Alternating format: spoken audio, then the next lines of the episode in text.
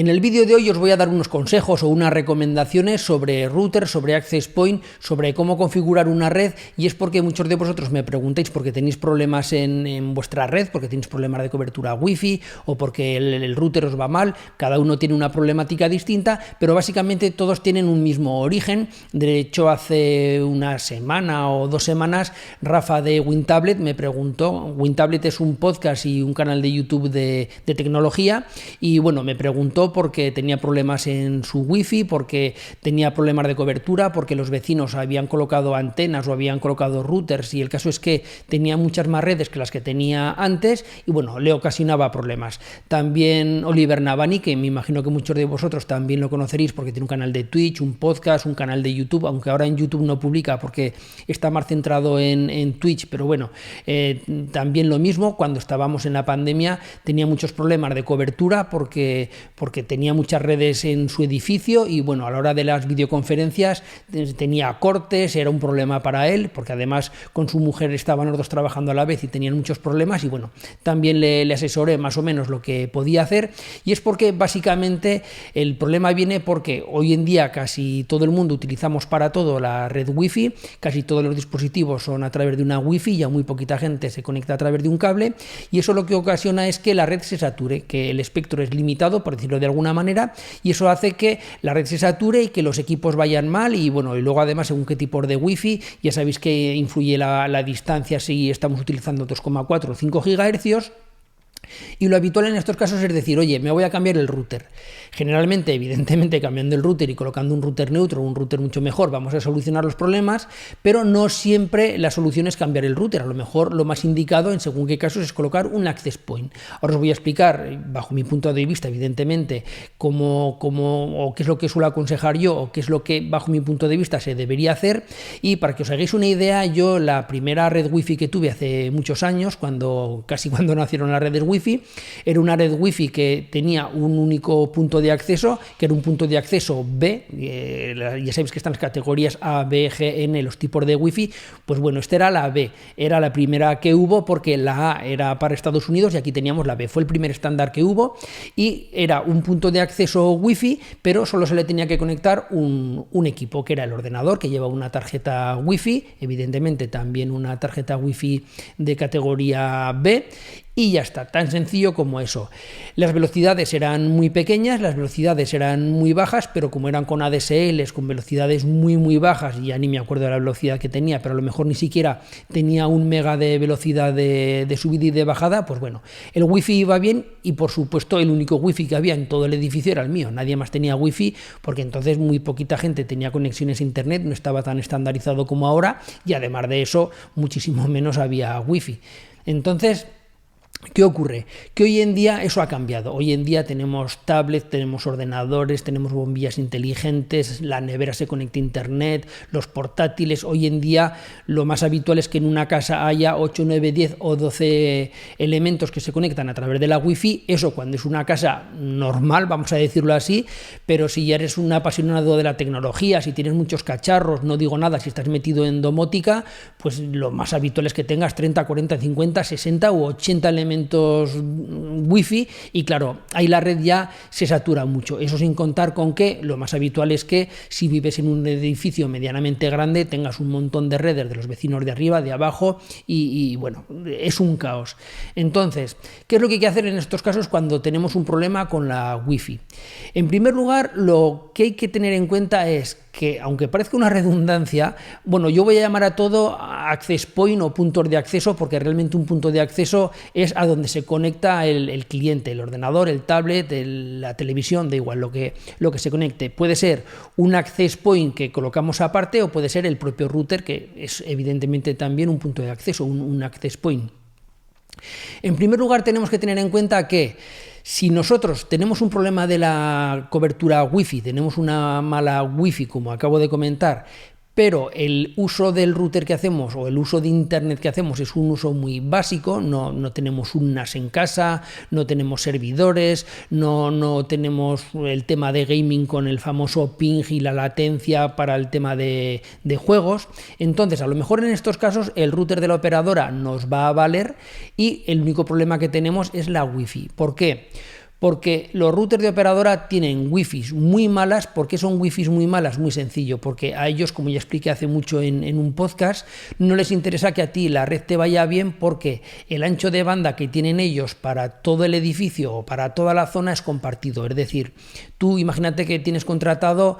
ahora que tenemos conexiones de un giga, tú tienes contratado un giga y tu vecino un giga y el de arriba un giga y el de al lado un giga y el del, y el del edificio de enfrente un giga. ¿Qué ocurre? Que a lo mejor la operadora que sea tiene contratadas 40 conexiones de un giga, pero realmente, por decirlo de alguna manera y explicarlo de una manera muy sencilla, a la centralita no llegan 40 gigas, a la centralita a lo mejor llegarán 5 o 6 gigas y eso se reparte entre todos, porque la operadora sabe que no todos van a estar consumiendo un giga y que además de que no todos van a estar consumiendo un giga, no lo van a estar consumiendo todos a la vez. Entonces, la primera interesada en que tu red no vaya bien para que no consumas el ancho de banda total que podrías consumir es la operadora. Y luego aparte te colocan unos routers muy malos porque no quieren gastarse dinero en un, en un router de calidad. Hoy precisamente he leído que, y aparte lo he puesto en Twitter,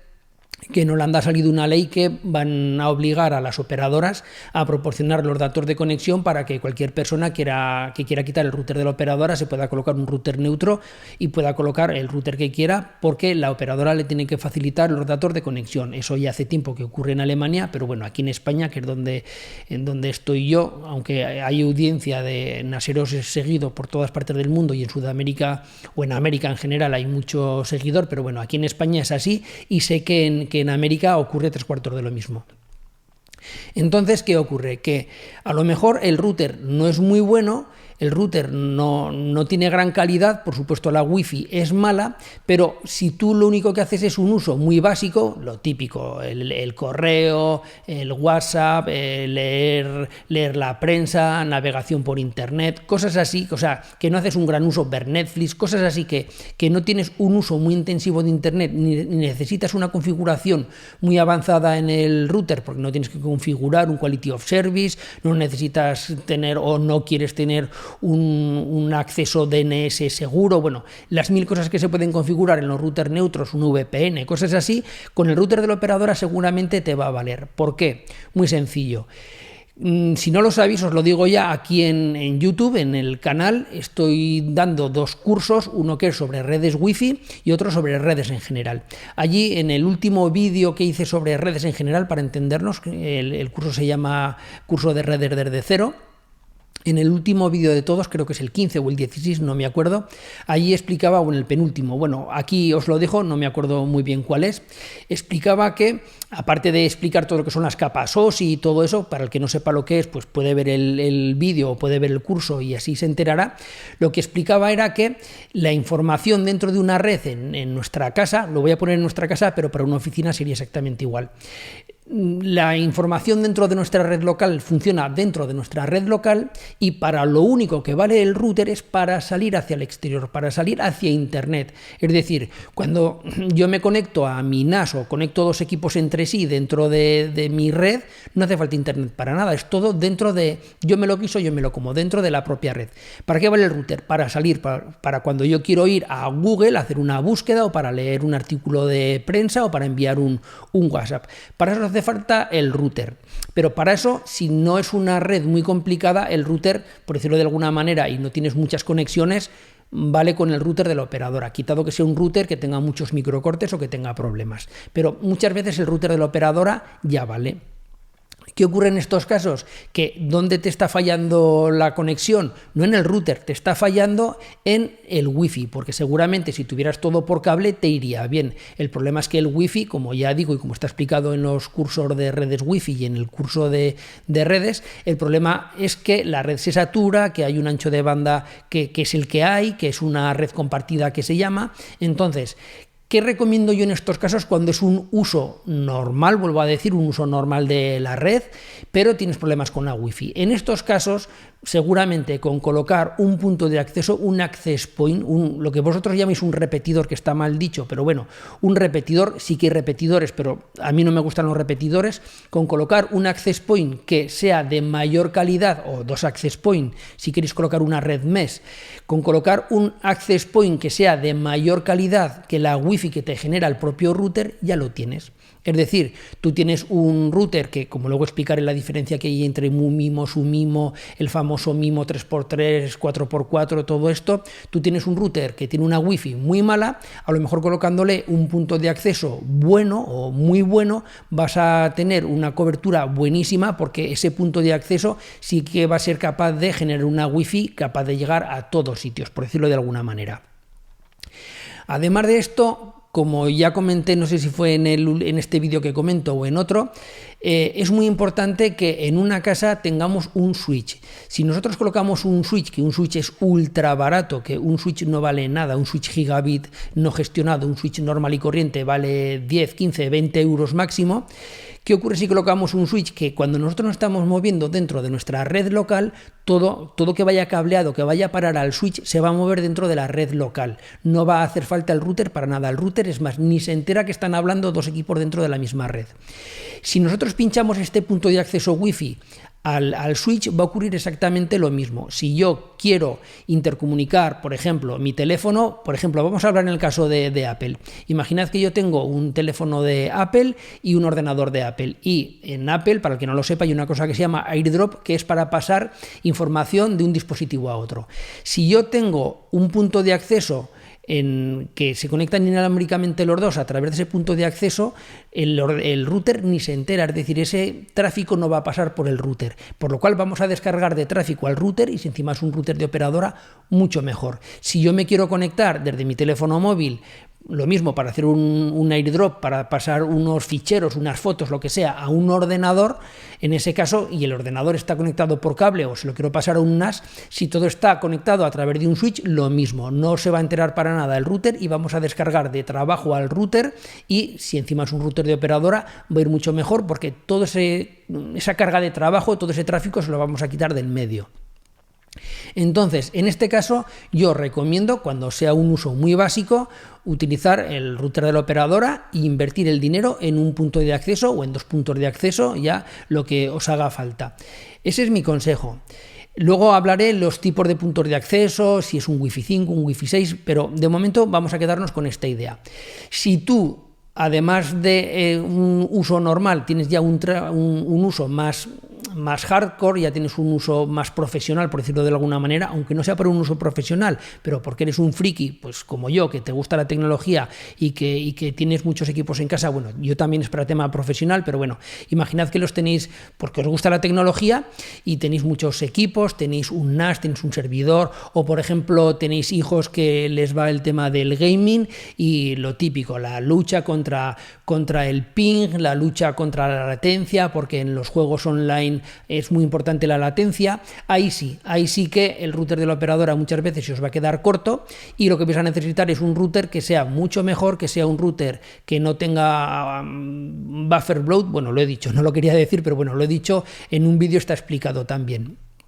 Es decir, un router que sea capaz de gestionar todo ese tráfico, porque ya va a ser un tráfico mucho más intenso, y luego además que sea un router que sea más configurable, que podamos abrir mejor y cerrar los puertos, que, tenga un firewall más configurable, que además seguramente te va a hacer falta un VPN, que además, bueno, eh, que, el quality of service a la hora del gaming podamos configurar un buen quality of service, eso ya sin contar con que hay routers que son específicos para, para gaming, como pueden ser, por ejemplo, de Asus, que tiene modelos que, son específicos, que tienen funciones específicas para gaming, o los eh, Noctua, perdón, Noctua no, los Necduma, que Noctua es, tema de ventiladores. Es decir, que si ya tú utilizas un uso bastante más pesado de la red, ya es algo que le demandas mucho más, ya no es una red básica para, para leer el correo y navegar por internet, ahí sí, ahí sí que ya tendrás que ir, aparte del tema de, aparte del tema de, de la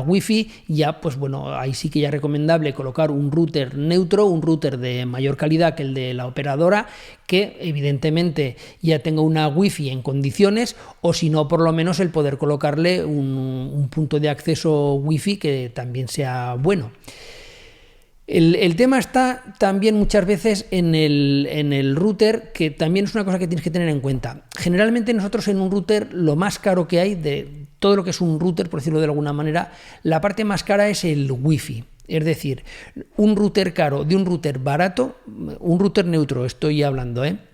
Básicamente, si os fijáis, es el número de antenas, la potencia de la Wi-Fi, que sea un Wi-Fi 5, que sea un Wi-Fi 6. Aquí también hay una manera de, hacer las cosas, lo que pasa que eh, para un usuario básico no, no es válido, o yo no lo recomiendo, y es...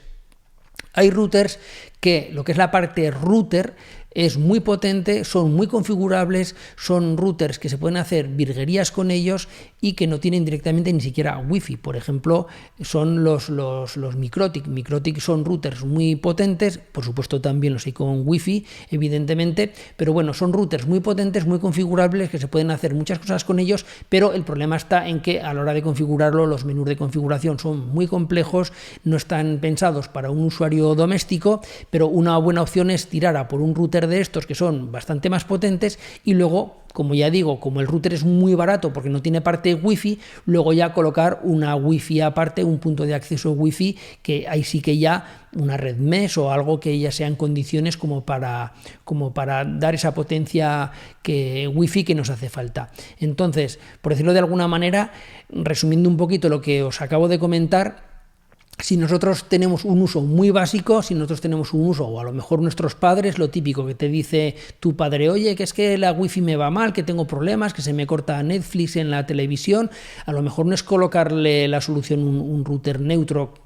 en condiciones un router neutro bueno porque vale dinero. A lo mejor es tan fácil como colocarle un punto de acceso. Pero si ya nosotros queremos hacer un uso más intensivo, más profesional, configurando muchas cosas, o si estamos en tema de gaming, ahí sí, ahí ya no nos quedará más remedio que ir a por un router neutro, porque bueno, el router de la operadora da lo que da de sí. Y luego ya ese router neutro lo podemos colocar colocando el router de la operadora en, en modo puente, podemos colocar nuestra propia UNT y todo eso está explicado en, unos vídeos que hice, uno de teoría y otro de práctica, para, para, que vierais cómo se hacía. Ahora no lo voy a explicar, bueno, os lo vuelvo a dejar por aquí. El, el vídeo de hoy os voy a recomendar muchos vídeos, más que nada porque hay muchas cosas que ya están explicadas y no las voy a volver a explicar, porque el vídeo de, hoy es un poco como consejos y un resumen de cosas que, que ya he explicado.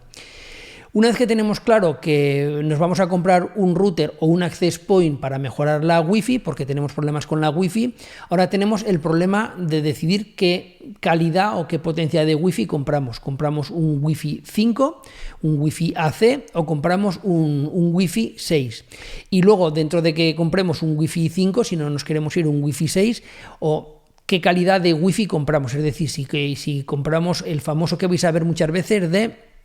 Mimo 2x2, Mimo 3x3, Mimo 4x4. Entonces, ahora os voy a explicar a la hora de decidir el tipo de wifi que, que vamos a comprar, lo mismo, la recomendación o el consejo que os doy yo, bajo mi punto de vista, bajo mi experiencia, cuál os puede venir mejor y cuál os puede venir peor. Ahora vamos a ver lo que es el apartado Wi-Fi o Wi-Fi, según como lo digáis, si, si estáis en España o estáis en América. Y imaginad que vosotros habéis decidido que necesitéis ampliar la cobertura Wi-Fi, que os va muy mal, y que vais a comprar o bien un router o un access point o las dos. Eso da igual. Lo primero que tenemos que decidir es si va a ser un Wi-Fi 5 o un Wi-Fi 6. Ya sabéis que el Wi-Fi 5 es el Wi-Fi AC, la designación antigua es AC, y el Wi-Fi 6 es el Wi-Fi AX o la antigua designación AX. Sin, meternos con el lío del 802, bueno, sin, no lo voy a mencionar para no liaros. Entonces,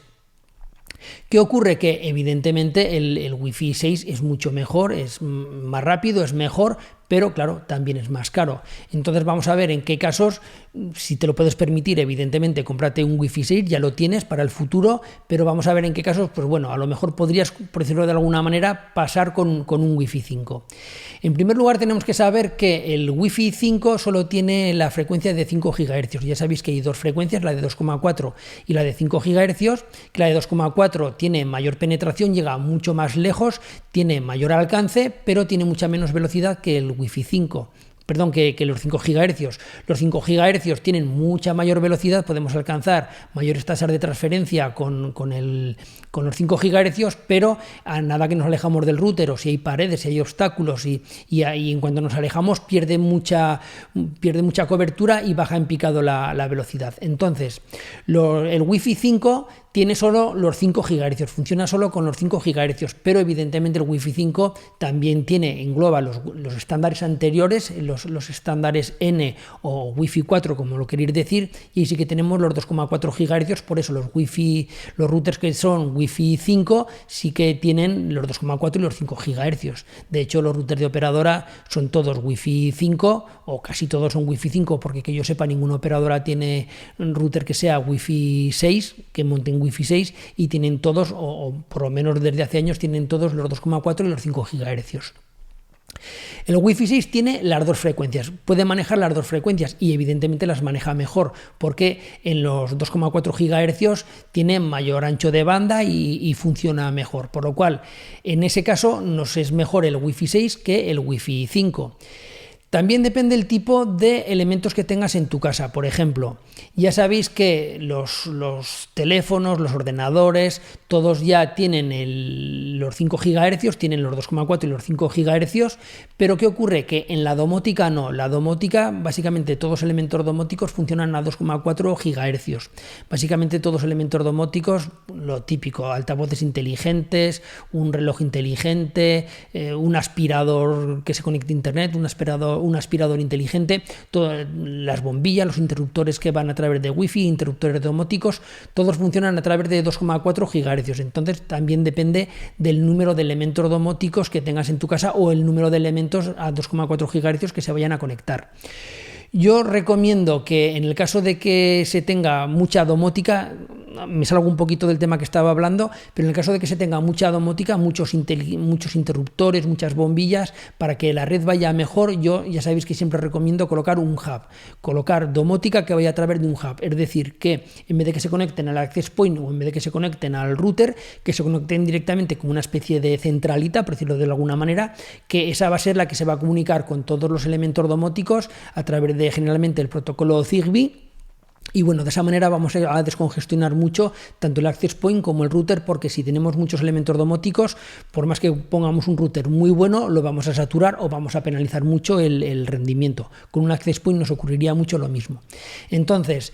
en cuanto a Wi-Fi 5 y Wi-Fi 6, evidentemente mejor, un Wi-Fi 6 siempre va a gestionar todo mejor, los 5 y los 2,4 GHz, pero luego tienes que tener en cuenta que si vosotros vais a por un access point o a por un router que sea un Wi-Fi 5, porque evidentemente son mucho más baratos, tienes que tener en cuenta que dentro del Wi-Fi 5 hay como dos estándares. Salió el Wi-Fi 5, salió el estándar AC en su día, que entonces no se llamaba Wi-Fi 5, pero luego hubo como unas mejoras, hubo como unas nuevas implementaciones, unas nuevas especificaciones, y es lo que se denominó, se denominó el Wave 2, Wave 2, segunda ola o segunda generación, como lo queréis decir.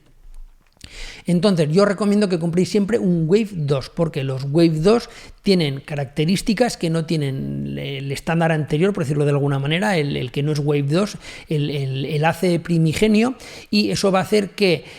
como voy a explicar ahora con el tema del MUMIMO, hace que, sea mucho mejor y que lo gestione mucho mejor cuando tengamos muchos elementos en una red, cuando tengamos conexiones concurrentes, cuando tengamos muchos elementos en una red, va a hacer que el Wave 2 gestione mucho mejor que el que no es Wave 2 en, en Wi-Fi 5, en AC porque el, el, Wi-Fi 6, todos los estándares de Wave 2 están incorporados, evidentemente es, el Wi-Fi 6 es un estándar superior, engloba todo lo anterior y además lo mejora. Por eso siempre es mejor tener un Wi-Fi 6 que un Wi-Fi 5, pero dentro del Wi-Fi 5 es mejor que sea un Wave 2 a que no sea un Wave 2. Evidentemente, en todos estos rangos está el precio. Pero yo creo que hoy en día los, los Wi-Fi 5 Wave 2 están muy bien de precio y yo optaría por esa opción antes que, que uno que no sea eh, Wave 2 y si nos podéis permitir un Wi-Fi 6 porque vuelvo a repetir que mucho mejor el Wi-Fi 6. Y ahora voy a explicaros el famoso MIMO 2x2, 3x3. ¿Qué quiere decir eso? La lógica dice que un 4x4 es mejor que un 3x3, aunque no sé para de qué va, sino porque el número es más alto, pero ahora vamos a ver qué quiere decir eso, porque eso tiene que ver con los, accesos concurrentes, es decir, cuando muchos dispositivos quieren acceder a la vez al, punto de acceso, al, router o al access point, y eh, en ese caso se tienen que repartir entre ellos la carga de trabajo, y lo voy a explicar ahora qué es esto del mimo y los tipos de mimo que hay. Bueno, como este vídeo se está alargando mucho porque he visto que se va casi a la hora, lo que voy a hacer va a ser, lo voy a dejar aquí, vamos a parar aquí y luego en el siguiente vídeo continuaré explicando el resto de cosas que faltan, que bueno, quedan cosas bastante interesantes, cosas que creo que tenéis que conocer y bueno, os emplazo para, para el próximo vídeo, para la continuación. Y bueno, como ya sabéis, si no estáis suscrito al canal, aquí abajo tenéis para suscribiros, también os voy a dejar por aquí y como también suelo decir siempre, si te ha gustado el vídeo dale un like, compartilo con gente que creas que esto le interesar. Nos vemos en la próxima y recuerda que entre www.naseros.com tienes toda la información. Hasta luego, adiós, bye bye.